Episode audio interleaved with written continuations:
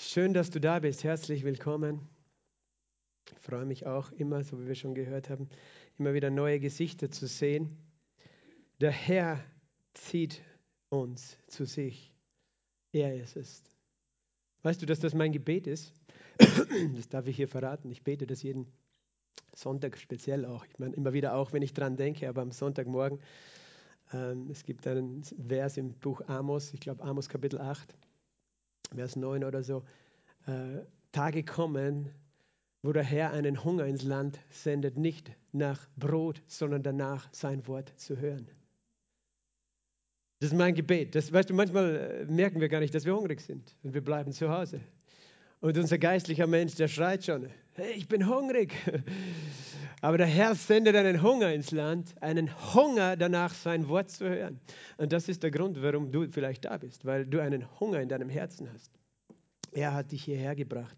Und es ist wichtig, dass wir lernen, unseren geistlichen Hunger zuerst einmal wahrzunehmen, zu erkennen, nicht anders zu stillen. Geistlichen Hunger kannst du niemals mit den Dingen dieser Welt stillen. Auch wenn du es probierst. Ne? Du, du denkst, irgendwas fehlt mir noch. Jetzt machst du das, das und das. Aber der Hunger wird nicht gestillt. Aber dann kommst du in das Haus des Herrn. Halleluja. Der Hunger wird gestillt. Der Durst auch. Der Durst auch. Jesus hat gesagt, wer dürstet, komme zu mir und trinke. Er gibt dir auch einen geistlichen Durst. Und deswegen nehmen wir uns Zeit, ihn anzubeten. Weil wir trinken ja mit dem Mund, weißt du? Wenn wir unseren Mund öffnen in der Anbetung, das ist die Art und Weise, wie wir trinken. Wenn du den Mund geschlossen hast, dann wirst du wahrscheinlich noch nicht gestillt sein in deinem Herzen. Es ist das, was wir tun können im, im Lobpreis, in der Anbetung. Wir, wir trinken. Und ich weiß, manche, manche trinken ganz sehr lange und sehr viel, so wie am Oktoberfest. Das ist ja jetzt, ich weiß nicht, ist es überhaupt teuer? Aber da gibt es dann so große Gläser für manche. Das nennt man dann ein Maß, glaube ich, oder? Ich könnte nicht einmal ein, ein halbes wahrscheinlich. bin nicht trainiert. Ich würde gleich nach einem halben unter dem Tisch legen. Ich kann das nicht. Ich trinke lieber vom Heiligen Geist. Das habe ich gelernt, das lerne ich. Und es äh, hat keine Nebeneffekte, keine negativen. Halleluja. Aber wir sind noch da jetzt auch, um zu essen von seinem Wort. Und ich hoffe, du hast noch einen Hunger mitgebracht. Ich glaube es, dass du einen Hunger mitgebracht hast, habe ich schon gesagt. Darum bist du heute hier. Hebräerbrief Kapitel 4, Vers 14 bis 16 ist unser Einstiegsvers. Hebräerbrief Kapitel 4, Vers 14 bis 16. Da wir nun einen großen hohen Priester haben, der durch die Himmel gegangen ist. Wow, wir haben einen hohen Priester, der durch die Himmel gegangen ist. Durch alle drei. Weißt du, was die drei Himmel sind? Der Himmel, wo die Wolken sind, der Himmel, wo die Sterne sind und der Himmel, wo Gott wohnt. Die drei Himmeln sind das. Und der dritte Himmel ist die Gegenwart Gottes. Und Jesus ist durch alle drei gegangen in die Gegenwart Gottes. Da wir einen großen Hohepriester haben, der durch die Himmel gegangen ist, Jesus, den Sohn Gottes, so lasst uns das Bekenntnis festhalten, denn wir haben nicht einen hohen Priester, der nicht Mitleid haben könnte mit unseren Schwachheiten, sondern der in allem in gleicher Weise wie wir versucht worden ist, doch ohne Sünde. Wir haben einen hohen Priester. Sage mal, ich habe einen hohen Priester. Er hat Mitleid mit mir. Das ist eine gute Nachricht. Er hat auch Mitleid mit deinem Nachbarn, kannst du auch sagen. Er hat Mitleid mit dir.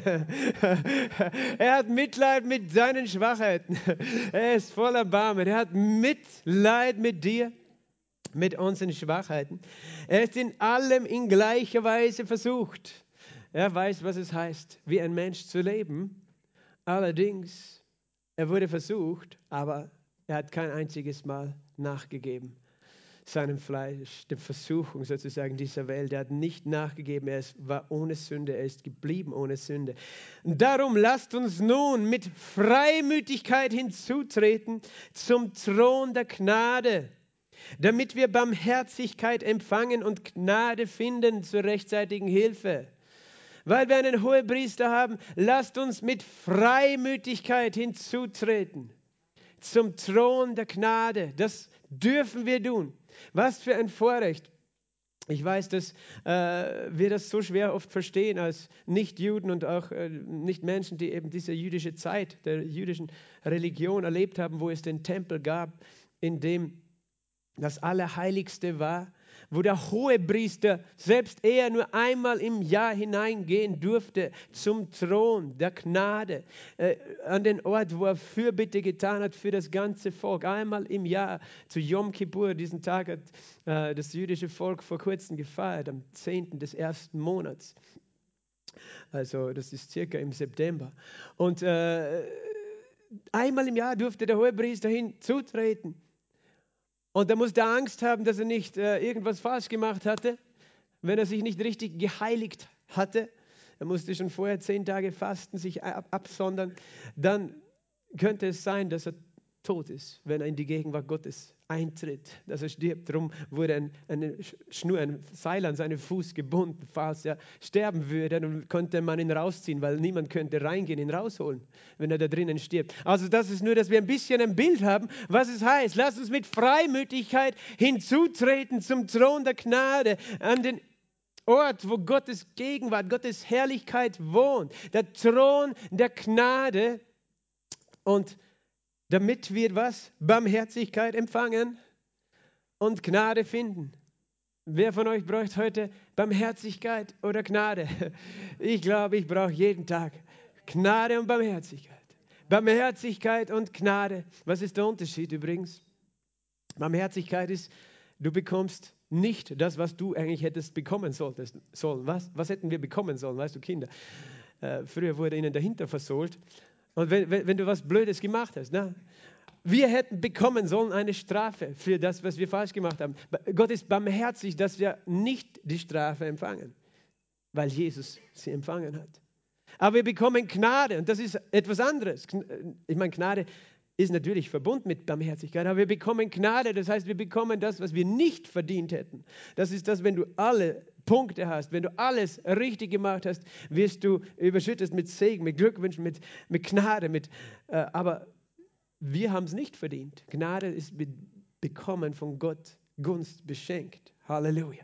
Heute findest du Barmherzigkeit und Gnade hier im Gospelhaus.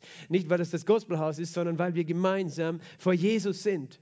Weil Jesus hier ist, finden wir Barmherzigkeit. Das heißt, egal was uns drückt auf dem Herzen, du brauchst dich nicht vor Gott flüchten sondern er gibt dir Barmherzigkeit. Du darfst kommen, bekommst keine Schläge, keine Angst, aber noch mehr, du bekommst Gnade. Gnade findest du was zur rechtzeitigen Hilfe. Hast du irgendeinen Stress in deiner Situation, wo du denkst, ja, wenn sich da nicht gleich was ändert, Gott sagt, seine Hilfe ist rechtzeitig. Halleluja. Halleluja. Seine Hilfe ist rechtzeitig. Er kommt nie zu spät. Auch nicht zu früh weil er ist nicht daran interessiert, herumzustehen und zu warten, weißt du. Er hat genug zu tun. er kommt nicht zu früh, aber auch nicht zu spät. Er kommt rechtzeitig. Halleluja. Lasst uns mit Freimütigkeit hinzutreten zum Thron der Gnade. zum Thron der Gnade. Und ich möchte äh, diesen Vers heute auch in einen Kontext stellen von einem Thema, das vielleicht jetzt, ja, man könnte so viel über diesen Vers, so viel rausholen, über den Hohepriester. Aber das ist nicht unser Hauptfokus, sondern dass wir mit Freimütigkeit zu diesem Thron kommen dürfen, aber dass das etwas ganz Besonderes ist. Etwas ganz Besonderes, weil wir haben einen ganz besonderen Gott. Und er wird auch genannt der Heilige Gottes. Jesus wird genannt der Heilige Gottes. Halleluja. Oder auch der Heilige Israels. Und er ist heilig. Lass uns dazu eine Schriftstelle lesen im Markus Evangelium, im ersten Kapitel des Markus Evangeliums, wo steht, und sie gehen nach Kapernaum hinein und sogleich ging er, Jesus, am Sabbat in die Synagoge und lehrte. Und sie erstaunten sehr über seine Lehre, denn er lehrte sie wie einer, der Vollmacht hat und nicht wie die Schriftgelehrten. Und sogleich war in ihrer Synagoge ein Mensch mit einem unreinen Geist. Und er schrie auf und sagte, was haben wir mit dir zu schaffen, Jesus Nazarener? Bist du gekommen, uns zu verderben? Ich kenne dich, wer du bist, der Heilige Gottes. Und Jesus bedrohte ihn und sprach, verstumme und fahre aus von ihm. Und der unreine Geist zerrte ihn und rief mit lauter Stimme und fuhr von ihm aus. Und sie entsetzten sich alle, sodass sie sich untereinander befragten und sagten, was ist dies? Eine neue Lehre mit Vollmacht? Und den unreinen Geistern gebietet er und sie gehorchen ihm. Und die Kunde von ihm ging sogleich hinaus überall in die ganze Umgegend Galiläas. Amen. Vater, wir loben dich und wir preisen deinen heiligen Namen. Du bist heilig und du bist mächtig und dein Wort ist heilig. Herr, heilige uns durch die Wahrheit. Dein Wort ist Wahrheit und dein Wort ist Geist und dein Wort ist Leben. Und ich bete, dass dein Wort gesalbt ist heute. Herr, dass du mir hilfst, dein Wort zu sprechen. Nicht meine Ideen, sondern deine Wahrheit will ich aussprechen. Durch deine Hilfe, Heiliger Geist. Und wir wollen empfangen, was du zu uns sprichst, Herr. Öffne uns die Augen unserer Herzen, dass wir erkennen und verstehen und unser Leben verwandelt wird von Herrlichkeit zu Herrlichkeit im Namen Jesu Christi. Amen.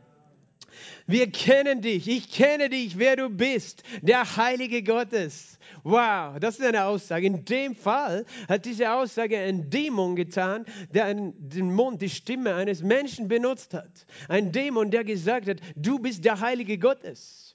Und obwohl Jesus ihn sofort zum Schweigen gebracht hat und ausgetrieben hat, obwohl das war, war das die Wahrheit, was er gesagt hat. Weil Jesus ist der Heilige Gottes. Halleluja. Er ist der Heilige Gottes. Er ist heilig und er ist so mächtig. Und diese Geschichte beginnt eben damals. Sie gehen nach Kapernaum und ich äh, erinnere immer wieder daran, Kapernaum, das war seine Stadt, das wird genannt seine Stadt, dort wohnte er, seine Stadt am See, da wohnt er. Jesus kam nach Klagenfurt, weil das seine Stadt am Wörthersee ist, Halleluja, er liebt den See, Jesus liebt ihn so sehr, er geht über den See. Machen die Kärnten auch, aber nur im Winter, wenn er gefroren ist. Aber Jesus kann das auch im Sommer. Er geht über den See und äh, sogleich ging er am Sabbat in die Synagoge. Das ist eine gute Idee, dass du gleich dorthin gehst, wo Gottes Wort gepredigt ist. Am Sabbat ging er in die Synagoge. Jesus hatte keine, weißt du, für ihn war das kein Thema, ob man am Sabbat in die Synagoge geht oder nicht. Manche überlegen, soll man am Sonntag vielleicht regelmäßig in den Gottesdienst gehen oder nicht. Für Jesus war es kein Thema. Aber Jesus, du bist religiös, man muss doch nicht jeden Sabbat, jeden Sonntag in die Kirche gehen, in die Gemeinde gehen, in die Versammlungen. Wofür? Wir haben eh die Bibel selber zu Hause, wir kennen die Jesus gut. Jesus hätte das sagen können, oder? Wenn jemand den Vater gekannt hat, dann er. Wenn jemand die Schriften gekannt hat, dann er. Aber er ging immer in die Synagoge am Sabbat, weil er hielt das Gesetz. Er hielt den Sabbat heilig. Er erfüllte das ganze Gesetz. Sei froh, dass er das getan hat. Wenn er es nicht getan hätte, dann könntest du jetzt nicht gerecht sein. Ich sage es nur so nebenbei, vielleicht hast du die Botschaft gehört. Es ist gut, gute Gewohnheiten zu haben. Es ist gut, gute Gewohnheiten zu haben. Jesus hatte gute Gewohnheiten. Er hätte sagen können, oh, die Synagoge, ich meine, das sind ja lauter religiöse Leute nur. Das ist ja sowieso tot dort und langweilig. Was tue ich dort? Hätte er wirklich sagen können. Manche sagen, ja, ich gehe nicht in die Gemeinde. meine, schau, das ist nicht so lebendig, das ist nicht so cool. Oder das sind nur alte Leute. Manche sagen, das sind nur Frauen, weil es gibt ja Gemeinden, das sind hauptsächlich Frauen. Bei uns ist es nicht ganz so. Aber doch ist interessanterweise in der pfingstlich-charismatischen Welt, aber ich glaube in vielen Kirchen so, dass mehr Frauen als Männer die Kirchen besuchen. Also da, da haben die Männer gewaltig noch Nachholbedarf zu verstehen, was ihr Platz ist Halleluja, in der Gemeinde. Aber wenn jemand kritisieren hätte können, nicht in die Synagoge zu gehen, und du kannst jetzt sagen, ja, er hat ja damals dort gelehrt, darum ist er in die Synagoge gegangen, aber er ist immer gegangen in die Synagoge, er ging nach seiner Gewohnheit in die Synagoge. Und er hat erst angefangen zum Lehren, als er dort aufgeschlagen hat. Jesaja, könnt ihr euch erinnern, der Geist des Herrn ist auf mir. Er, er hat vorher nicht gelehrt in den Synagogen, er ist einfach da gewesen. Also er hätte doch sagen können, hey, ist mir viel zu langweilig in der Synagoge. Das sind Leute, die verstehen ja nicht einmal die Schriften, im Gegensatz zu mir. Na, weißt du, er war demütig. Es ist schon demütig, oder? Dass der lebendige Gott sich in die Synagoge setzt und den Schriftgelehrten zuhören, wie sie das Wort auslegen. Das, das braucht Demut und eine gute Einstellung. Ich glaube, du hast die Botschaft auch gehört, oder? Weil du wirst empfangen, weil du gehst nicht in die Synagoge zuerst wegen den Menschen. Schon auch, sondern wegen Gott. Und du wirst von ihm empfangen, weil er ehrt es, wenn du ihn ehrst. Er ehrt es, wenn du ihn ehrst. Mit deiner Zeit, mit deinen Entscheidungen, mit deiner Einstellung wird er das ehren. Du wirst empfangen. Jemand hat einmal gesagt, weißt du, selbst wenn da vorne ein Esel steht, wirst, kann Gott durch den Esel zu dir reden. Also vielleicht, wenn ich in manchen Augen ein Esel bin, dann kannst du trotzdem sagen, Gott, ich glaube, selbst der Esel kann zu mir sprechen. selbst durch den Esel kannst du zu mir sprechen, oder? Da gibt es diesen Film, den schauen meine Kinder sehr gerne an, Schreck. Und da gibt es einen Esel. Wann sind wir da? fragt er die ganze Zeit. Aber der spricht ganz schön. Obwohl er so dumm ist, hat er viele gute Ideen. Und ja, ich, ich kenne mittlerweile auch einige von diesen tollen Kinderfilmen, weil ähm, Ganz ehrlich, ich schaue mir am liebsten solche Filme an, die sind jugendfrei. Ich schaue mir lieber jugendfreie Filme an. Das ist eine gute Entscheidung gewesen in meinem Leben. Ich, ich, mag gar nicht gerne Filme, die nicht jugendfrei sind. Es hat einen Grund, warum sie nicht jugendfrei sind. Eigentlich soll sie gar nicht frei sein, manche Sachen. Weil das findet man nicht, was die da filmen. Aber gut. Ähm, ja, meine Frau würde jetzt sagen, ja, aber James Bond magst du schon. Der ist nicht jugendfrei. ist gerade ein neuer rausgekommen, habe ich mitbekommen. Ich glaube, ich habe alle gesehen. Das muss ich hier beichten. Gell? Aber bei gewissen Szenen, dann schaue ich einfach weg. Wirklich, das mache ich. Du glaubst es nicht. Aber früher habe ich das nicht gemacht, natürlich, als Nicht-Christ. Aber gewissen Szenen, weißt du, ich schaue einfach weg. Ich will meine Augen nicht verschmutzen. Wie bin ich jetzt auf dieses Thema gekommen? Okay, Jesus ging am Sabbat in die Synagoge. Jesus ging nach seiner Gewohnheit in die Synagoge mit einer guten Einstellung. Halleluja. Weil das der Ort ist, wo das Wort aufgeschla äh, aufgeschlagen wird, wo das Wort gegessen wird und wo der Vater angebetet wird. Darum sind wir hier. Halleluja. Er ging in die Synagoge, die Versammlung, er lehrte und sie erstaunten sehr über seine Lehre. Und das war ein Unterschied, als er gelehrt hat, als er seinen Mund aufgemacht hat. Denn er lehrte sie wie einer, der Vollmacht hat und nicht wie die Schriftgelehrten. Das war jetzt eine harte Kritik an den Schriftgelehrten. Ne? Der Theolog, bis sich der Balken bog, hat jemand mal gesagt. Die Theologen müssen aufpassen, dass sie dieses Wort überhaupt noch glauben, dass sie ja auslegen. Ähm, aber die Menschen haben es erkannt. Das ist ein Unterschied zwischen jemandem, der, weißt du, der die Schrift kennt und der sie kennt. Jesus hatte nicht nur hier ein Wissen über die Schrift, sondern er hatte eine Offenbarung das Logos, das Wort, wurde zu einem Rema, zu einem gesprochenen Wort, zu einem Wort, das er für sich als das gesprochene Wort, das, was Gott spricht, angenommen hat. Das ist auch mein Gebet, dass das Wort, das du hörst, nicht nur eine Information ist. Ich habe hab da auch einen guten Vergleich gehört von Pastor Dr. Yonggi Cho. Kennt, kennt ihr den, Pastor Yonggi Cho? Ich habe das erst letzte Woche erfahren, dass er gerade am 14. September gestorben ist, im Alter von 85 Jahren. Dieser Mann war unglaublich. Er hat begonnen, eine kleine Gemeinde, nachdem Gott ihn geheilt hatte, als buddhistischen Priester. Er war Buddhist eigentlich und hat, hat gemerkt, sein Buddhismus hilft ihm nicht mit Tuberkulose. Und dann hat er gesagt, okay, wenn es da irgendeinen anderen Gott gibt, dann bitte hilf mir. Und dann hat sich Jesus ihm offenbart, Gott hat jemanden geschickt mit einer Bibel zu ihm und er wurde Christ, er wurde geheilt und ging in eine Bibelschule und äh, dann hat er, glaube ich, 1958 angefangen zu predigen und mit wenigen Menschen angefangen. Seine Gemeinde, ich äh, weiß nicht den aktuellen Stand, aber vor 20 Jahren schon, das, sie hatten 750.000 Mitglieder. Und mehrere noch Satellitengemeinden, in Summe über, weit über Millionen. Und auf der ganzen Welt haben sie auch Gemeinden gegründet. Unglaublich, dieser Mann, äh, wie Gott ihn gebraucht hat. Ähm, der eben auch jetzt äh, verstorben ist, mit 85 Jahren, ein mächtiger Mann Gottes. Und er war ein Mann des Gebetes. Er hat drei bis fünf Stunden lang jeden Tag gebetet. In äh, den ersten Jahren seines Dienstes immer fünf Stunden. In der Früh um drei aufgestanden und er gebetet für alle möglichen Dinge. Und äh, viele Menschen eben haben das von ihm auch gelernt. Jedenfalls hat er so, so gesagt, das Wort Gottes, wenn das nur Information ist, das ist wie, weißt du, Reis. Koreaner essen gerne Reis. Äh, trockener Reis, weißt du, wenn du den isst, das, da hast du nicht viel davon, oder? Aber wenn, wenn, wenn es zur Offenbarung wird, dann ist es wie gekochter Reis. Das heißt, was ist dir lieber? Trockener Reis, also ein Reiskorn, ein ungekochtes, oder ein gekochtes, dass du wirklich, dass dir zur Speise wird. Und das ist mein Wunsch, auch wenn wir die, die, Bibel lehren, wenn wir die Bibel lesen. Du kannst so viel Information haben, du kannst die ganzen Schriftstellen sogar auswendig kennen, aber wenn sie nicht gekocht sind durch den Heiligen Geist, dann sind sie für dich noch keine Speise geworden dann sind sie ein Wissen in deinem Kopf. Und ich bete, Geist Gottes, hilf uns. Koche dein Wort heute. Halleluja.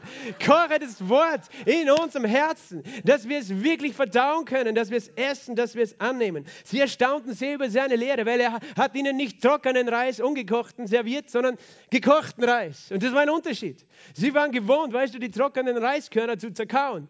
Und haben sich immer gedacht, komisch, irgendwie wäre ich nicht so richtig zufrieden und satt von diesen Reiskörnern, diesen trockenen, harten. Aber Jesus ist gekommen und sie erstaunten über seine Lehre, denn er lehrte nicht wie die Schriftgelehrten, sondern wie einer, der Vollmacht hat. Und diese Vollmacht liegt sicher auch in der Offenbarung, die er gehabt hat. Aber ich möchte auf etwas anderes heute noch hinaus. Und sogleich war in ihrer Synagoge ein Mensch mit einem unreinen Geist. Lukas nennt es der, ein Mensch, der einen Geist eines unreinen Dämon hat.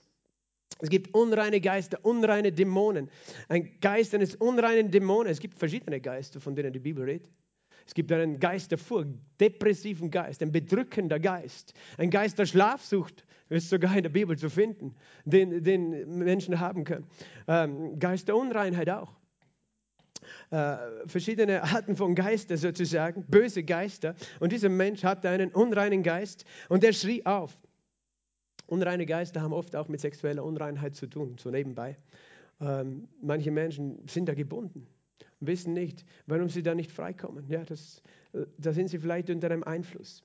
Es ist unser Fleisch, aber es kann auch ein Geist das sozusagen provozieren. Und er schrie auf, was haben wir mit dir zu schaffen, Jesus Nazarener? Die Geister kennen Jesus. Die Geister kennen Jesus. Nur weil sie ihn kennen, heißt es nicht, dass sie an ihn glauben. Und das ist jetzt auch ein interessanter Punkt, oder? Das heißt, Jakobus schreibt es in seinem Brief im zweiten Kapitel, selbst die Dämonen glauben und fürchten sich und zittern. Er sagt, die Dämonen glauben an Gott, aber sie glauben nicht an Gott im Sinn von, dass er der Gott ist, dem sie sich unterordnen. Es gibt viele Menschen, die glauben an Gott. Aber nur weil du an Gott glaubst. Viele Menschen glauben sogar, dass Jesus gelebt hat. Aber das macht keinen Unterschied in deinem Leben, wenn er nicht dein Herr ist und dein Erlöser.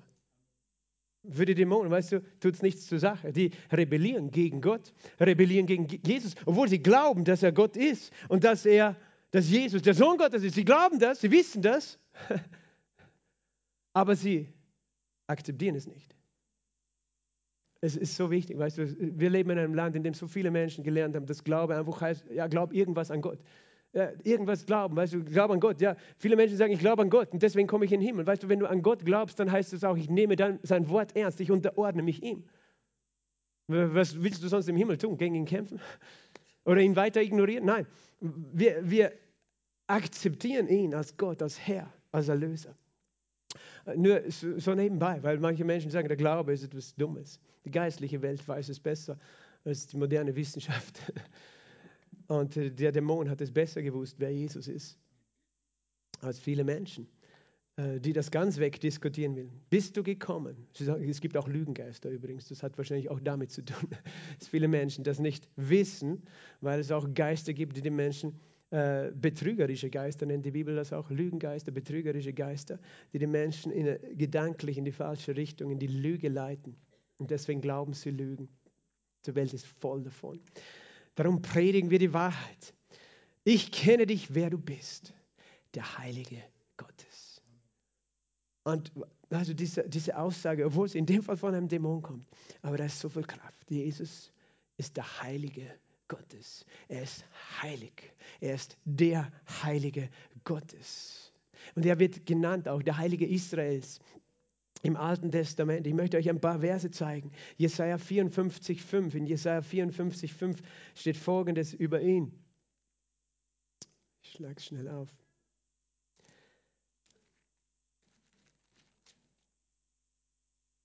Dein Gemahl ist dein Schöpfer, Herr der Herrscher ist sein Name, dein Erlöser ist der Heilige Israels, Gott der ganzen Erde wird er genannt. Dein Erlöser ist der Heilige Israels, der Heilige. Und die Betonung liegt auf dem Wort heilig. Er ist der Heilige Israel. Psalm 89, Vers 18. Psalm 89, 18 als nächstes. Können wir das auf dem Beamer bitte? Weil das möchte ich aus der Schlachtübersetzung, denn du bist ihr mächtiger Ruhm. Und durch ah, 19, nächster Vers. Denn der Herr ist unser Schild. Ja, der Heilige Israels ist unser König. Wer ist dein König? Der Heilige Israels. Er ist der Heilige Israels. Psalm 22, Vers 3 oder in manchen Übersetzungen in Vers 4. Du bist heilig, der du thronst unter den Lobgesängen Israels. Der du wohnst, ist hier übersetzt in der Elberfelder, in anderen Übersetzungen, der du thronst im Lobpreis deines Volkes. Gott thront im Lobpreis seines Volkes. Und jetzt kommen wir der Sache ein bisschen näher. Wir haben gesagt, wir haben Freimütigkeit hinzuzutreten zum Gnadenthron. Aber ich möchte, dass du verstehst, wer dort sitzt. Der Heilige Israels. Du bist heilig, der du thronst unter den Lobgesängen Gottes. Du bist heilig. Weißt du, wo thront er? Dort, wo er angebetet ist. Du brauchst gar nicht weit laufen und du möchtest in seinen Thronraum kommen, was tust du? Du betest ihn an. Du öffnest deinen Mund. Preis dem Herrn. Gepriesen sei der Heilige Israels, der auf dem Thron sitzt. Preis sei ihm, den König der Könige. Und dort wird er sein, weil du meinen Thron baust. Und umso schöner ist es, wenn wir gemeinsam zusammenkommen und gemeinsam einen Thron bauen im Lobpreis. Viele von uns, glaube ich, haben das schon erlebt. Die verstehen es mit dem Herzen.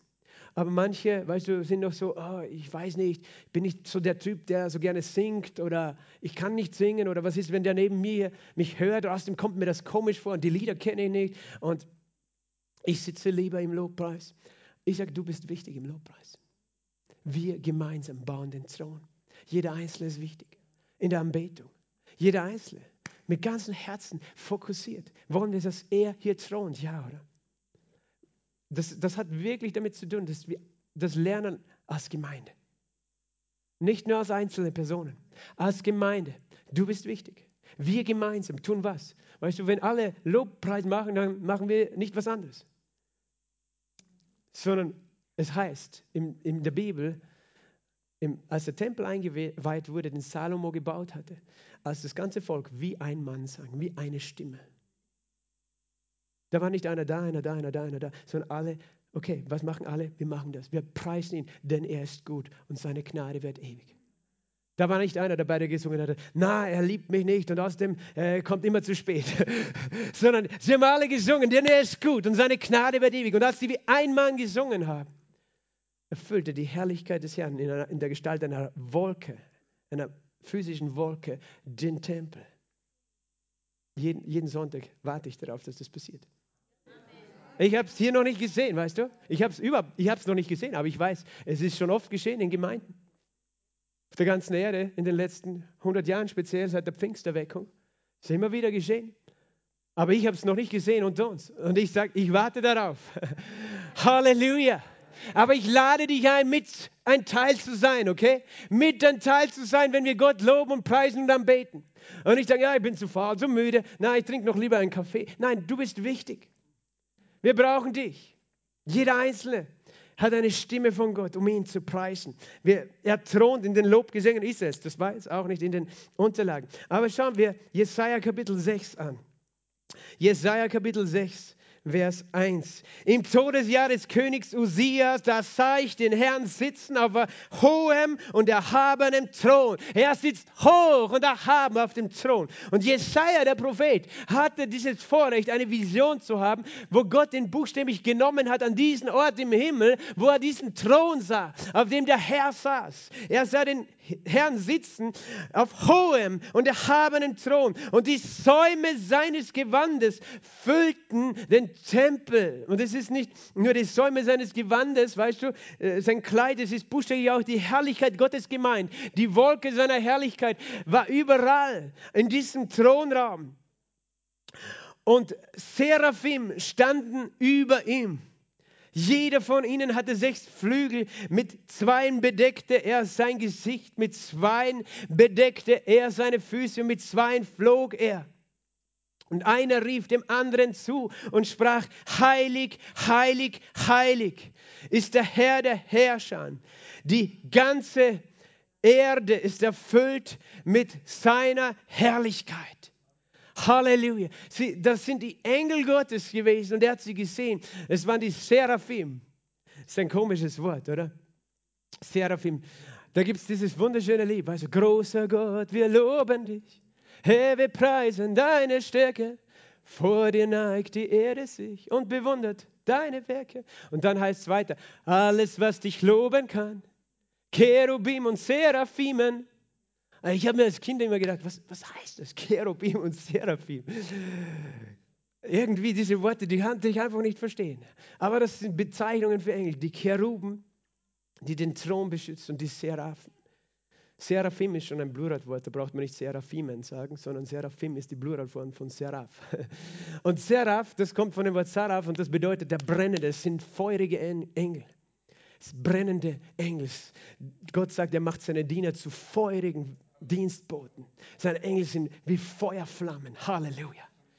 Und diese, diese Engel, er hat hier die Seraphim gesehen, die sechs Flügel hat mit zwei bedeckten sie äh, ihr Gesicht mit zwei bedeckten, sie die Füße und mit zwei Floge. Und das ist auch interessant, weil Johannes sieht auch diese Engel und er sieht vier von ihnen und das, die wiederum sieht auch Ezekiel und dort werden sie Cheruben genannt. Also eigentlich ist interessant, glaube ich, kannst du diese beiden Begriffe dafür verwenden. Aber Cheruben, das sind auch diese Engel äh, mit dem Flügel, aber mit dem Löwengesicht, so wie die, die Sphinx in Ägypten, weißt du die da mit dem Löwengesicht und den Flügeln. Aber äh, das ist interessant. Die Bibel beschreibt einfach Dinge aus, äh, ja, aus einer anderen Welt, vom Thron Gottes. Seraphim standen über dem Thron. Jeder von ihnen hatte sechs Flügel. Mit zwei bedeckte er sein Gesicht. Mit zwei bedeckte er seine Füße. Mit zwei flog er. Diese Seraphen, das sind heilige Wesen, weißt du, heilige Engel Gottes. Sie bedeckten ihr Gesicht. Warum? weil die Herrlichkeit und die Heiligkeit Gottes so mächtig ist vor dem Thron Gottes, dass sie, dass sie es gar nicht richtig aushalten konnten, dahin zu schauen. Vielleicht haben sie dann durch die Finger ein bisschen durchgeschaut und jedes Mal heilig, heilig, heilig ist der Herr der Herrscher. Jehova Zebaoth oder Yahweh Zebaoth. Der Herr der Herrscher. Er ist der Anführer der himmlischen Herrscher unter anderem. Er ist heilig, heilig, heilig. Und jedes Mal, sie umkreisen die und sie hören nicht auf, das zu sagen. Heilig, einer rief dem anderen zu. Du hörst dann überall heilig, heilig, heilig. Es gibt Leute, die sagen dumme Witze, die sagen, was tue ich im Himmel? Das sind die Engel, die sagen den ganzen Tag heilig. Das ist mir viel zu langweilig. In der Hölle ist lustiger. Aha. Du hast keine Ahnung. Du hast keine Ahnung. Weißt du, in der Gegenwart Gottes ist Freude die Fülle. Halleluja. Aber in der Hölle ist es ganz schön heiß. Hat Jesus selbst erzählt, die Geschichte vom armen Lazarus und äh, vom Reichen, der dort gelandet ist. Sage nicht, die Hölle ist eine Erfindung von der Kirche oder von irgendwem. Nein, Jesus hat darüber geredet. Aber wir, wir, wir sind so dankbar für diese Gegenwart Gottes, aber Gott ist heilig. Und ich möchte, dass du ein bisschen überlegst, was das bedeutet. Heiligkeit. Er ist so anders als jeder Mensch. Und zwar nicht, weil er kein Men äh, nicht eine Persönlichkeit hat, sozusagen menschliche, weil wir sind ja in seinem Bild geschaffen, verstehst du? Aber es ist so anders, weil er vollkommen ist in allem. Und Heiligkeit beschreibt die Summe seines Charakters, die Summe seines Wesens. Die haben kein anderes Wort mehr übrig, als dann heilig zu sagen, die Engel. Weil es so schön ist, so herrlich, so mächtig, so äh, ehrfurchtgebietend, was sie sehen, wenn sie den Thron Gottes wahrnehmen. Es ist so anders, weißt du. Es ist rein, vollkommen rein. Da ist Gott, die Bibel sagt, Gott ist Licht, in ihm ist keine Finsternis. Und deswegen sage ich immer wieder, weißt du, diese Yin-Yang-Lehre ist vom Teufel. Vergiss sie, wirft es raus. Manche haben dieses Zeichen, tragen das. Nein, nicht in jedem Licht ist Finsternis. In Gottes Licht ist keine Finsternis. In ihm ist nur Licht. Er ist rein, unversehrt. Weißt du, Gerechtigkeit, seine Gerechtigkeit redet von seinen gerechten Urteilen, von seinen gerechten Handlungen und Entscheidungen. Aber Heiligkeit beschreibt noch mehr, es ist das Wesen dahinter. Verstehst du? Das Wesen, aus dem seine Gerechtigkeit hervorkommt. Gerechtigkeit ist auch die Grundfeste seines Thrones. Aber Heiligkeit, das ist wie er ist. Abgehoben von den Himmeln sozusagen. Manchmal haben wir ein Problem, wenn jemand abgehoben ist, weißt du. Aber auf eine Art ist, ist Gott abgehoben, dieser heilige Gott, weil er anders ist, weil er, weil er unbeschmutzt ist. Er hat nie einen schlechten, bösen, unreinen Gedanken noch gedacht, verstehst du? Nicht einmal einen Gedanken, nicht einen Funke eines negativen, bösen, unreinen oder sonstigen Gedanken ist in ihm. Er ist vollkommen, er ist rein, er ist schön, er ist so mächtig. Und das ist seine Heiligkeit. Er ist auf dem Thron. Und das so, diese mächtigen Wesen, weißt du, diese Engel, die sind schon mächtige Wesen. Ich habe das vor kurzem gesagt, sie sind so mächtig. Wir, wir haben keine Chance gegen einen Engel, wenn der gegen uns kämpfen würde. Ein Engel hat 185.000 in einem Augenblick geschlagen, heißt es in der Bibel. Also es sind schon mächtige Wesen, aber diese mächtigen Wesen erkennen die Herrlichkeit, die Heiligkeit Gottes. Sie sagen, heilig, heilig, heilig. Warum dreimal? Heilig der Vater, heilig der Sohn, heilig der Geist Gottes. Heilig der Vater, heilig der Sohn, heilig der Geist. Halleluja. Der Geist, der Vater, der Sohn, sie sind heilig. Drei Personen, ein Gott, drei Wesenheiten, wie du sie nennen möchtest. Heilig, heilig, heilig. Die ganze Erde ist erfüllt von seiner Herrlichkeit. Da erbebten die Türpfosten in den Schwellen von der Stimme der Rufenden und das Haus wurde mit Rauch erfüllt. Das war ihre Anbetung. Sie haben gerufen, heilig, heilig, heilig. Sie haben nicht aufgehört, das zu rufen, weil er so mächtig ist. Und weißt du, Gott möchte, dass wir ein Verständnis haben, wer er ist. Jesus hat sich hier offenbart als Mensch. Er ist Mensch geworden. So ist er nicht mehr abgehoben, weißt du. Er ist zu uns ganz nahe gekommen. Er ist so weit gegangen zu sagen, ich habe euch nicht Sklaven genannt, sondern Freunde. Und es ist so wunderbar, wenn wir Jesus als Freund kennenlernen. Und verstehen, also wir können reden wie mit einem Freund, absolut vertrauensvoll. Aber es ändert nichts daran, dass er heilig ist. Er ist der Heilige Gottes. Er ist der Heilige Israels. Und wenn wir, weißt du, wenn wir, das, wenn wir das begreifen.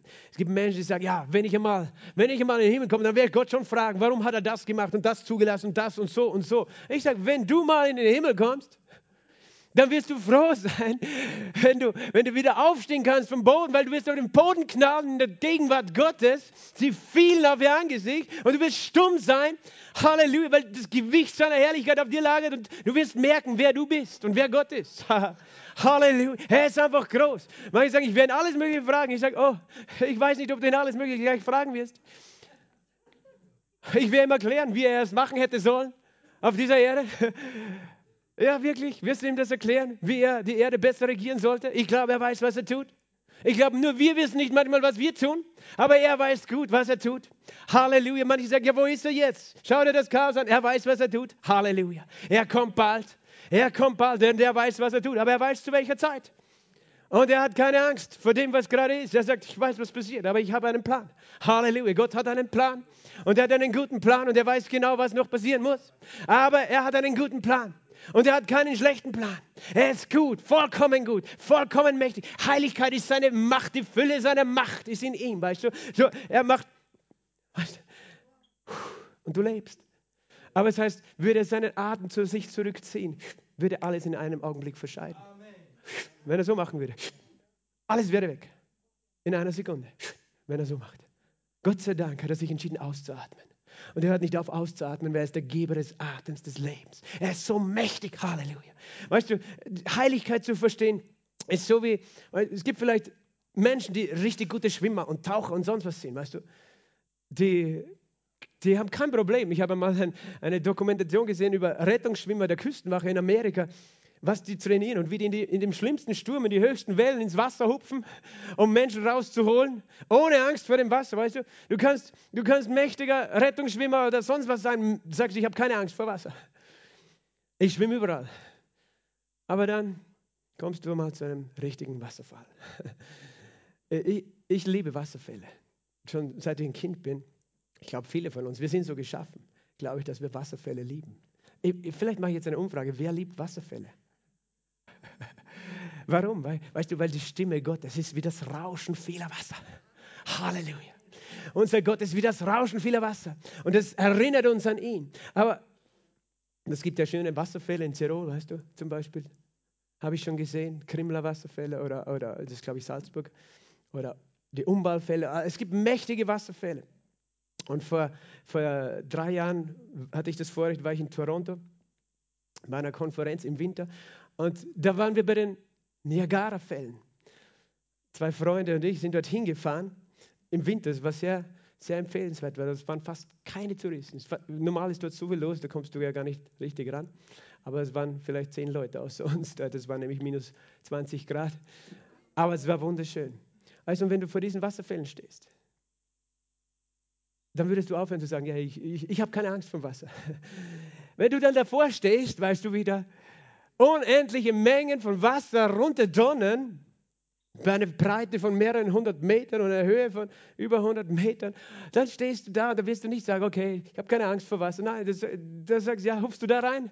Weißt du, das ist ehrfurchtgebietend, wenn du davor stehst. Das, das, das, das ist, glaube ich, auch ein Grund, weil es, es zeigt uns, pff, da ist eine Gewalt, da ist eine Macht in diesem Wasser. Da kann ich nicht einfach sagen, ja, da, da schwimme ich mit dem, mit dem Schlauchboot runter oder mit irgendwas. Nein, da, da bist du froh, wenn du da nicht hinein musst. Das ist mächtig. Das ist so wie mit dem Vulkan, weißt du, ein mächtiges Feuer. Du kannst sagen, ja, Feuer, okay. Aber wenn du vor einem Vulkan stehst, wo die, die Lava fliegt und fließt, da bist du still, da sagst du, nein, weg von da. Aber ich möchte, dass du verstehst, unser Gott ist heilig. Das heißt, er ist so mächtig, mächtiger als der mächtigste Vulkan, weißt du, der Feuer spuckt, und mächtiger als der mächtigste Wasserfall.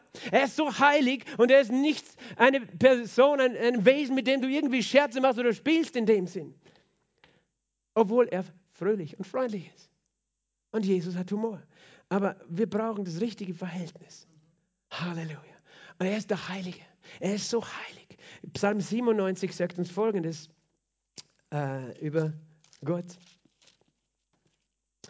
Der Herr ist König, Vers 1. Es frohlocke die Erde, es sollen sich freuen die vielen Inseln. Gewölk und Dunkel sind um ihn her. Gerechtigkeit und Recht sind die Grundfeste seines Thrones. Feuer geht vor ihm her und verzehrt seine Bedränger ringsum. Wow, ich liebe diesen Vers. Feuer geht vor ihm her, verzehrt seine Bedränger. Ich weiß, Pastor, du bist ja vielleicht brutal. Hey, weißt du, ich rede nicht von Menschen. Ich rede einfach von geistlichen Mächten. Er verzehrt sie verzehrt seine Bedränger ringsum. Seine Blitze erleuchten die Welt, die Erde sah es und bebte. Die Berge zerschmolzen wie Wachs vor dem Herrn, vor dem Herrn der ganzen Erde. Die Himmel verkünden seine Gerechtigkeit und alle Völker sehen seine Herrlichkeit. Berge zerschmelzen wie Wachs vor ihm. Weißt du, Feuer geht vor ihm her. Er ist der Heilige. Er ist der heilige Gott, an den wir glauben. Heilig, heilig, heilig. Und Jesus ist dieser heilige Gottes. Er ist der heilige Gottes, der auf dem Thron sitzt.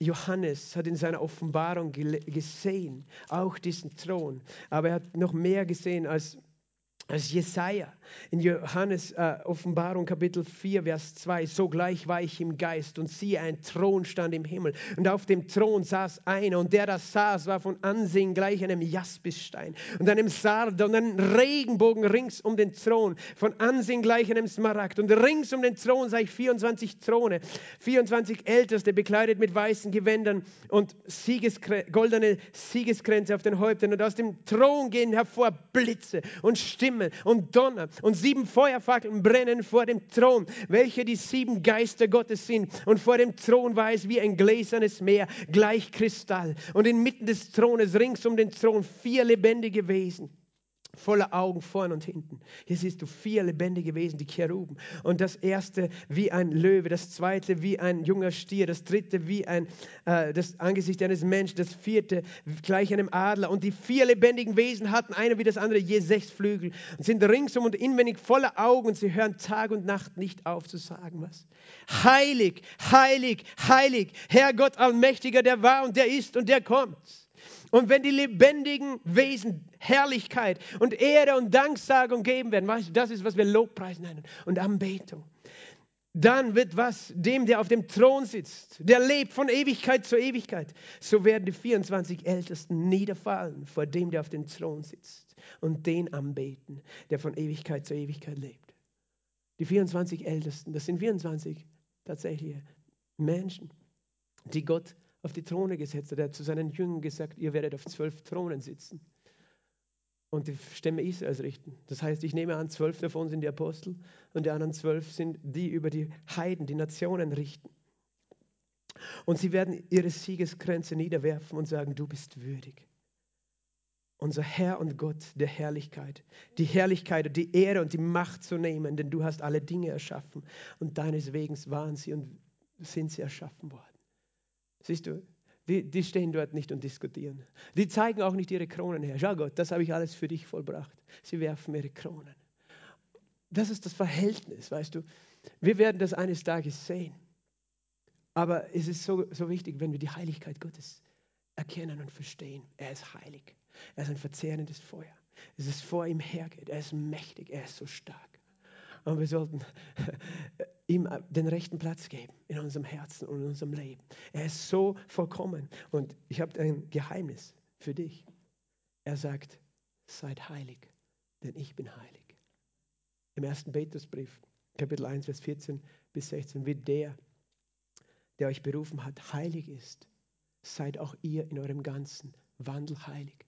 Denn es steht geschrieben, seid heilig, denn ich bin heilig. Als Kinder des Gehorsams passt euch nicht den Begierden an, die früher in eurer Unwissenheit herrschten, sondern wie der heilig ist. Sei auch du in deinem ganzen Wandel heilig. Das ist unsere Berufung. Wir haben schon gehört, wir sind berufen, mit ihm gleichförmig zu sein. Unsere Berufung ist, heilig zu sein. In unserem ganzen Wandel. Dass unser Lebenswandel seine Heiligkeit widerspiegelt. Seine Reinheit, seine Schönheit seine Klarheit. Ganz ehrlich, wenn ich schon als Kind gehört habe, die Geschichte von den Heiligen, und es gibt ja welche, die die Kirche heilig gesprochen hat. Aber das heißt nicht, dass das die einzigen waren, die heilig gelebt haben. Es gab noch viele andere mehr. Wir alle werden Heilige genannt. Aber ich habe mir oft gedacht, das ist so unerreichbar, wie die leben. Okay, es ist schön, wenn es Heilige gibt, aber ich bin sicher nicht berufen, heilig zu sein. Und ich bin halt so und ich, ich habe vielleicht einen Hang zu unheiligen Dingen, Gedanken oder, weißt du, egal in welcher Hinsicht. Aber das ist nicht die Wahrheit. Ich bin berufen, heilig zu sein und du auch. Wir sind berufen und das ist ein Vorrecht. Es ist ein Vorrecht, heilig zu sein. Heilig zu sein ist abgesondert, besonders zu sein. Seid heilig. Und das heißt auch manchmal, wir fliehen der Unreinheit. Wir haben das letztes Mal auch äh, erwähnt. Ich möchte nur zeigen, noch aus 2. Korinther 6, ein paar Verse, Vers 17. Darum geht aus ihrer Mitte hinaus, sondert euch ab, heiligt euch, spricht der Herr, und rührt Unreines nicht an. Ich werde euch annehmen und werde euer Vater sein. Ihr werdet mir Söhne und Töchter sein. Da wir nun, Vers, Kapitel 7, Vers 1, diese Verheißungen haben, Geliebte, so wollen wir uns reinigen von jeder Befleckung des Fleisches und des Geistes und die Heiligkeit vollenden in der Furcht Gottes. Gott sagt, ich rufe euch zur Heiligkeit. Lebe ein heiliges Leben. Und tatsächlich, weißt du, Heiligkeit, was, was ist Heiligkeit? Heilig ist ähnlich wie Jesus. Manche reduzieren Heiligkeit auf, okay, wie du angezogen bist, passt du, solltest, wenn du heilig bist, einen Anzug und Krawatte tragen und deine Haare ordentlicher frisieren. Manche reduzieren die Heiligkeit auf äußere Dinge.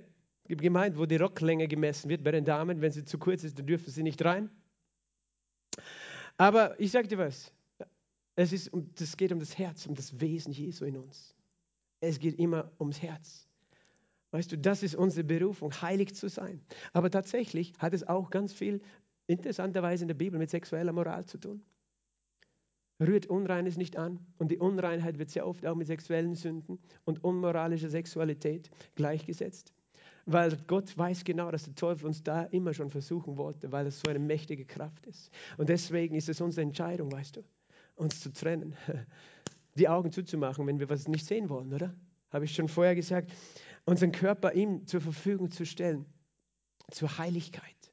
Sagen, Gott, ich möchte ein heiliges Gefäß sein. Was bedeutet es, heilig zu sein? Was machen wir mit unserem Körper? Was, was machen wir?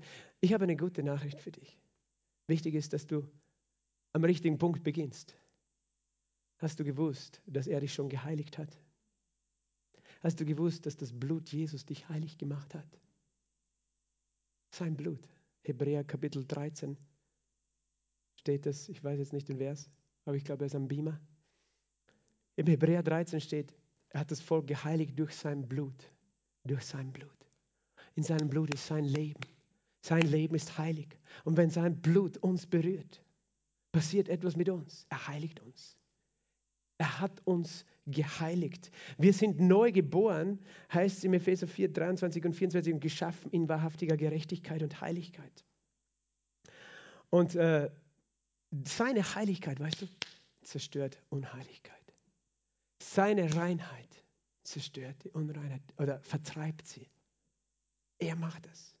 Er macht das. Aber er möchte, dass es dein Wunsch ist, heilig zu sein. Manche machen die Heiligung und die Heiligkeit zu einer Last, die sie auf die Gläubigen legen. Und die sagen, okay, Jesus hat dir vergeben und dich gerettet, aber wenn du nicht heilig genug bist, wirst du nicht in den Himmel kommen. Das ist nicht, wie die Bibel uns lehrt, sondern er hat uns schon geheiligt durch sein Blut. Ich sage mal, er hat mich schon geheiligt. Er hat mich schon geheiligt. Und er redet von deinem inneren Menschen. Dein innerer Mensch ist heilig. Die Frage ist nur, wie lebst du das jetzt aus? Er sagt, sagt, sei in deinem Wandel heilig. Entscheide dich, einen heiligen Wandel zu führen. Du bist besonders. Du bist nicht berufen, im Dreck zu leben. Weder mit deinen Gedanken noch mit deinen Taten. Aber ich möchte dir sagen, ein Hauptbereich, wo wir alle Heiligung brauchen, ist hier. Zwischen unseren Lippen und unserer Zunge. Weil wir können uns für so heilig halten.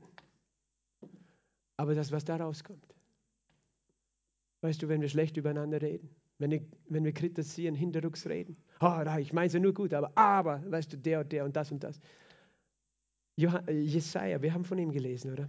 Weißt du, was ihm passiert ist, als er dort gestanden ist? Wow! Er sah die, die Heiligkeit Gottes. Da heißt, die, die, der, das ganze Haus wurde erfüllt und Jesaja Kapitel 6, Vers 5, da sprach ich, wehe mir, ich bin verloren, denn ein Mann mit unreinen Lippen bin ich. Er war so überführt in seinem Herzen. Er hat gedacht, oh, ich passe da gar nicht hin. Verstehst du? Er hat gemerkt, ich bin fehl am Platz. Wir denken, oh, ich gehe jetzt einmal zu Gott und sage ihm Bescheid. Na, wenn du da reinkommst, wirst du merken, oh, ich glaube, ich bin fehl am Platz. Weil die sind alle heilig, die Engel sind heilig und Gott ist so heilig. Was tue ich da? Meine Lippen, was da alles rauskommt, das war ihm so bewusst, was aus seinen Lippen gekommen ist. Und ich lebe in einem Volk mit unreinen Lippen Wehe mir, denn meine Augen haben den König, den Herrn der Herrscher angesehen. Da flog einer der Seraphim zu mir und in seiner Hand war eine glühende Kohle, die er mit einer Zange vom Altar genommen hatte und er berührte damit meinen Mund und sprach, siehe, dies hat deine Lippen berührt, so ist deine Schuld gewichen und deine Sünde gesühnt. Er hat ihn mit dem Feuer vom Altar, mit dem Feuer Gottes berührt. Und ich glaube, Jesaja hatte nicht einmal eine Brandblase. Das war ein Wunder. Zumindest wir lesen wir nichts davon. Aber weißt du, es ist das Feuer Gottes, das gekommen ist zu ihm und seine Lippen berührt hat. Was, was ist die Botschaft? Es ist die Heiligkeit Gottes. Wenn sie uns berührt, dann reinigt sie uns, dann heiligt sie uns. Wenn wir in Kontakt kommen mit ihm, wie können wir in Kontakt kommen? Weißt du, sein Wort ist heilig. Er reinigt uns. Er reinigt uns. Sein Blut ist heilig. Sein Blut reinigt uns. Alle Dinge werden nur durch das Blut gereinigt, weil in dem Blut was ist? Das Leben Jesu Christi. Und sein Leben ist heilig, sein Blut ist heilig. Und wenn wir Abendmahl feiern, weißt du, dann erinnern wir uns, dass sein heiliges Blut uns berührt, sein Leben, sein heiliges Leben auf uns kommt. Sein Geist ist heilig und den hat er uns gegeben. Der könnte nicht in uns wohnen, wenn wir nicht gereinigt wären. Weil der Heilige Geist, der ist auch ein verzehrendes Feuer. Und wenn wir innerlich im Geist noch Sünder wären, er würde, wir werden tot umfallen in dem Moment, wo der Geist Gottes uns tauft. Aber das passiert nicht, oder?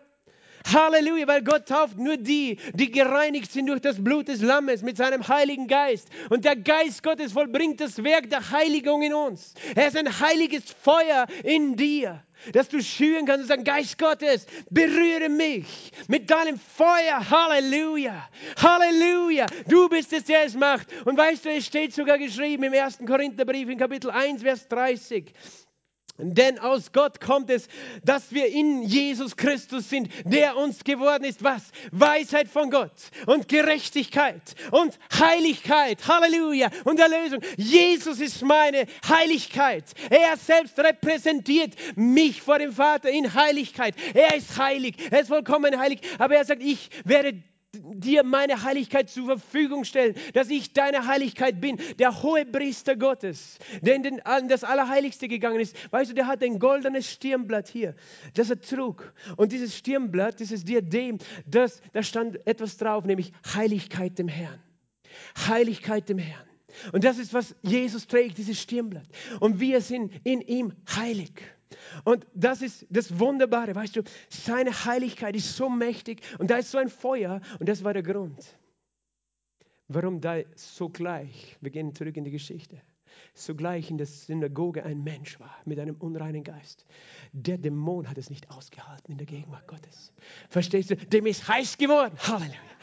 Dem ist, oh, ich halte es nicht aus. Was ist da los? Heute ist etwas anderes in der Synagoge. Der Mann wusste vielleicht nicht einmal, dass er einen Dämon hat. Der hat nur irgendwelche ständig unreine Dinge gemacht oder so.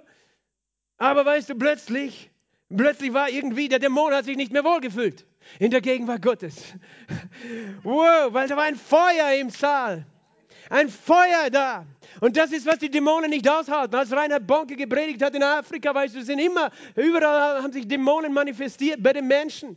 Und das passiert noch immer, wo das Evangelium gepredigt wird, mit Vollmacht, mit Feuer und mit Heiligkeit. Und weißt du, der Unterschied, den Jesus gemacht hat, war nicht nur, dass er gesalbt war mit dem Heiligen Geist. Das bist du auch, sondern er lebt ein heiliges Leben.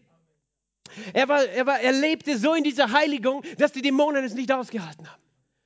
Und sein Feuer, weißt du, geht vor ihm her und verzehrt alle Feinde ringsum. Halleluja. Heiligkeit ist mächtig und Heiligkeit zerstört das Unheilige und das Unreine. Und die wunderbare Nachricht an dem Ganzen ist, diese Heiligkeit ist nicht gegen dich gerichtet, sondern für dich. Diese Heiligkeit war nicht gerichtet gegen den Menschen, der besessen war, sondern gegen den Geist. Diese Heiligkeit war auf der Seite der Menschen. Und dieser Mensch war nicht vollkommen. Dieser Mensch war ein Mensch voller Fehler. Die Heiligkeit von Jesus ist auf deiner Seite. Verstehst du das? Er sagt, sei heilig. Und es ist eigentlich so, dass wir, wir müssten wie Jesaja denken, wenn wir es nicht besser wüssten. Niemals, niemals wage ich es, in den Thronraum Gottes einzutreten, in die Gegenwart Gottes. Er ist ein heiliges Feuer. Was wird mir passieren? Wehe mir. Niemals würde ich es wagen. Aber Jesus sagt, ich bin deine Heiligkeit geworden. Und ich bin dein hoher Priester geworden. Darum, weil ich hier stehe. Und das ist so gewaltig. Lasst uns mit Freimütigkeit hinzutreten zum Thron der Gnade. So oft sagen wir vielleicht so einen Vers, so, ich trete mit Freimütigkeit zum Thron der Gnade. Ist nicht selbstverständlich, oder? Weil es ein heiliger Thron ist. Ein mächtiger Thron. Aber Gott lade dich ein. Und Jesus bedrohte den bösen Geist und sprach verstummen Vater aus. Er machte keine Diskussionen mit dem Geist. Und der unreine Geist zerrte ihn, warf ihn zu Boden. Der schrie mit lauter Stimme und fuhr aus. Und alle Menschen haben sich gewundert, die haben gedacht, sogar heißt es, eine neue Lehre mit Vollmacht dem unreinen Geist, dann gebietet er und sie gehorchen. Und die Kunde von Jesus ging weit hinaus. Er hat einen Unterschied gemacht. Er gebot und sie gehorchten. Und es war, weil sie diese Heiligkeit gesehen haben in ihm. Verstehst du? Und das ist deine Bestimmung. Und ich möchte, dass du verstehst, das ist nicht gegen dich, dieses Wort. Sei heilig. Es ist für dich. Und du bist eingeladen zu diesem heiligen Thron. Und du brauchst keine Angst haben. Er wird nicht deine Lippen verbrennen. Er wird dich auch nicht töten. Nein, er wird dich berühren. Mit seinem Feuer. Mit seiner Herrlichkeit. Halleluja. Lass uns aufstehen gemeinsam. Halleluja. Ich möchte Miriam bitten, aufs Klavier zu kommen. Halleluja. Halleluja, Vater. Halleluja, Vater. Halleluja. Magst du spielen, heilig bist du? Halleluja. Danke, Jesus. Danke, Vater. Schließ deine Augen im Moment. Vielleicht hat es in dir jetzt ein Bild erzeugt, was wir gelesen haben von Jesaja, was wir gelesen haben von Johannes, als sie den Thron Gottes gesehen haben. Und du kannst einfach die Augen schließen und dir das vorstellen, diesen heiligen Thron Gottes, die Engel Gottes, die dort sind, Die Heiligkeit Gottes wie ein mächtiger Wasserfall, wie ein mächtiges Feuer. Aber Gott spricht, komm hinzu mit Freimütigkeit. Halleluja. Mit Freimütigkeit. Tritt ein. Denn ich bin für dich und nicht gegen dich. Und ich rufe dich zu mir, zu einem heiligen Leben, in eine heilige Gegenwart. Halleluja. Halleluja. Danke, Vater. Danke, Vater. Vielleicht können wir die Instrumente einschalten, bitte. Danke, Jesus. Danke, Vater.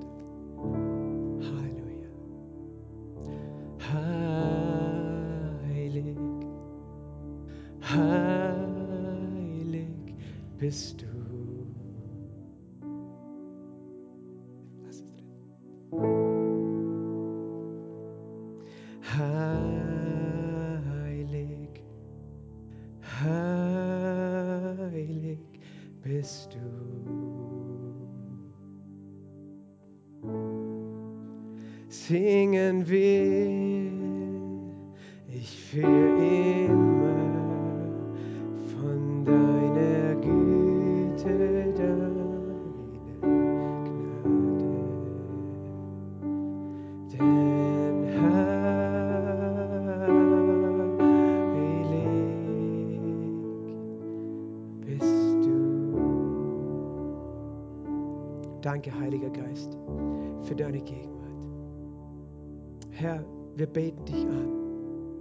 Mit allen Engeln, mit allen Heiligen.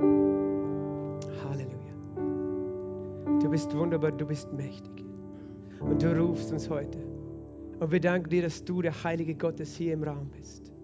Du bist der Heilige Gottes, der uns berührt mit seinem Feuer. Und Geist Gottes, du bist es, der, der uns überführt, so wie du Jesaja überführt hast. Halleluja. Du hast Jesaja überführt, aber nicht um ihn zu schaden, sondern um ihn zu verwandeln, Herr. Halleluja. Und ich danke dir, dass du jetzt gegenwärtig bist und zu Herzen sprichst. Weißt du, du hast einen Ruf zur Heiligung in dir. Und du kannst heute Ja sagen zu diesem Ruf. Und es beginnt damit, dass du den Heiligen Gottes annimmst als deinen Herrn und deinen Erlöser. Dass du ihn annimmst als deinen Herrn und deinen Retter. Dass du anerkennst, er ist Herr und Gott. Und er möchte dein Leben regieren in Herrlichkeit mit seinem Wort. Er hat bezahlt für all deine Unreinheit, deine Schuld, deinen Schmutz sozusagen. Dort am Kreuz. Und wenn du das möchtest, du, du sagst, Jesus, ich möchte geheiligt vor dir stehen, dann will er das gerne machen mit seinem Blut, aber er braucht dein Ja. Und wenn du das möchtest, schließ deine Augen, leg deine Hand auf dein Herz und bete zu ihm, bete diese Worte mir nach. Lass uns das gemeinsam sagen. Lass uns sagen, Jesus, du bist heilig und du bist gekommen für mich, um mich zu heiligen. Vergib mir meine Schuld und nimm mich an als dein Kind. Du hast am Kreuz für mich bezahlt und du bist auferstanden. Reinige mich mit deinem Blut. Ich empfange dich. Ich empfange dein Leben und deine Heiligkeit. Sei mein Herr und mein Erlöser. Amen. Und ich bete für uns alle, Vater. Ich bete, Geist Gottes, dass du jetzt kommst. Dass du jetzt kommst mit deinem verzehrenden Feuer. Es ist dein Wort, das uns heiligt, aber es ist auch dein Geist, der uns heiligt. Der Heilige Geist, das Feuer Gottes in uns. Halleluja. Oh Vater, wir danken dir, dass jede Macht des Bösen nicht bestehen kann in deiner Gegenwart. Und wir treten vor dich heute. Und du weißt, Herr, was sich an uns hängen will, an Gedanken und Gefühlen, die nicht heilig sind, die nicht von dir sind. Aber du kennst nicht nur unsere Schwachheit, sondern du bist ein hoher Priester, der Mitleid hat. Halleluja. Und ich danke dir, Geist Gottes, der du da bist heute und alles Böse und Unreine austreibst und vertreibst. Halleluja. Verjagst. Danke, Herr. Du bist ein verzehrendes Feuer in diesem Raum. Halleluja. Halleluja. Du bist ein verzehrendes Feuer. Und du möchtest uns helfen, Herr, So wie du Jesaja geholfen hast, dass seine Worte, seine Lippen, sein Reden anders geworden ist. Du möchtest uns helfen, Herr Jesus. Herr, so wie du diesem Mann geholfen hast, den du befreit hast von diesem unreinen Geist, so möchtest du heute Menschen befreien von unreinen Geist, von unreinen Gedanken und, und, Perversion, aber nicht nur von dem, auch von Geist des Todes, Herr, von Geist der Schlafsucht. Du möchtest frei machen, jetzt, in diesem Moment. Menschen, die irgendwo in einen Einfluss gekommen sind von negativen, bösen Mächten, Herr. Ich danke dir, dass du hier bist, ein verzehrendes Feuer. Ich danke dir, dass deine Herrlichkeit da ist. Und in dem Namen Jesu, Halleluja, erhebe ich meine Stimme. Und wenn du das bist heute, der sagt, ich brauche deine Berührung, Heiliger Geist. Ich brauche dein Feuer, das mich heiligt. Dann heb deine Hände zu ihm, wo du stehst. Und ich will beten mit uns allen. Ich will beten mit uns allen, dass der Geist Gottes kommt. Halleluja. Und ein Werk tut. Und dass Freisetzungen heute geschehen. Halleluja. Da ist eine Macht Gottes hier, weil sein Thron ist hier. Fang an, ihn loben und preisen, wo du stehst. Robo shikara baba baba kataya. Robo kotolo bobo shikara baba baba kataya. Robo kotolo lobo shikara masataya. Este braba baba baba kataya la mashatea. Rokotolo moshikara baba baba kataya. Rikatala mama mama mama shataya. Herr, wir beten dich an, du bist heilig, heilig, heilig. Erfüllt sind die Himmel und die Erde von deiner Herrlichkeit. Und du bist hier, uns zu begegnen. Halleluja. Und in dem Namen Jesu Christi befehle ich jedem bösen Geist, jeder Macht der Finsternis, lass die Kinder Gottes in Ruhe. In Jesu Namen. Ich sage, sei gelöst. Sei gelöst von jedem dämonischen Einfluss. In dem Namen Jesu, von jedem Geist der Unreinheit. In Jesu Namen bist du befreit. Egal wie sein Name ist, was dich bedrückt. In dem Namen Jesu löse ich dich jetzt und sage, du bist frei in dem Namen Jesu. Der Teufel muss fliehen vor dir. Und ich bete, dass das Feuer Gottes brennt in dir jetzt. Das heilige Feuer Gottes brennt in deinem Herzen. Halleluja. Und ich bete, dass du klare Sicht bekommst auf den Thron Gottes, auf die Heiligkeit Gottes. Halleluja, die dich anzieht so wie dieser mächtige Wasserfall. Aber der Herr sagt, komm hinzu, mein Kind, komm hinzu, mein Kind. Und ich habe dich berufen und ich habe dich gesagt, mit meinem Feuer ein heiliges Leben zu führen in dieser Welt, um meinen Namen bekannt zu machen. Danke, Geist Gottes. Danke, Herr. Du sehnst dich, sagt der Herr, du sehnst dich danach. Aber du hast es in eigener Kraft versucht. Aber hast gedacht, ich bin halt nicht so heilig, ich kann das halt nicht so. Aber der Herr sagt, ich werde es machen. Ich mache es in dir. Das, was schon in dir brennt. Ich habe dich geheiligt mit meinem Blut und ich wirke in dir. Halleluja. Halleluja. Danke, Vater. Halleluja. Danke.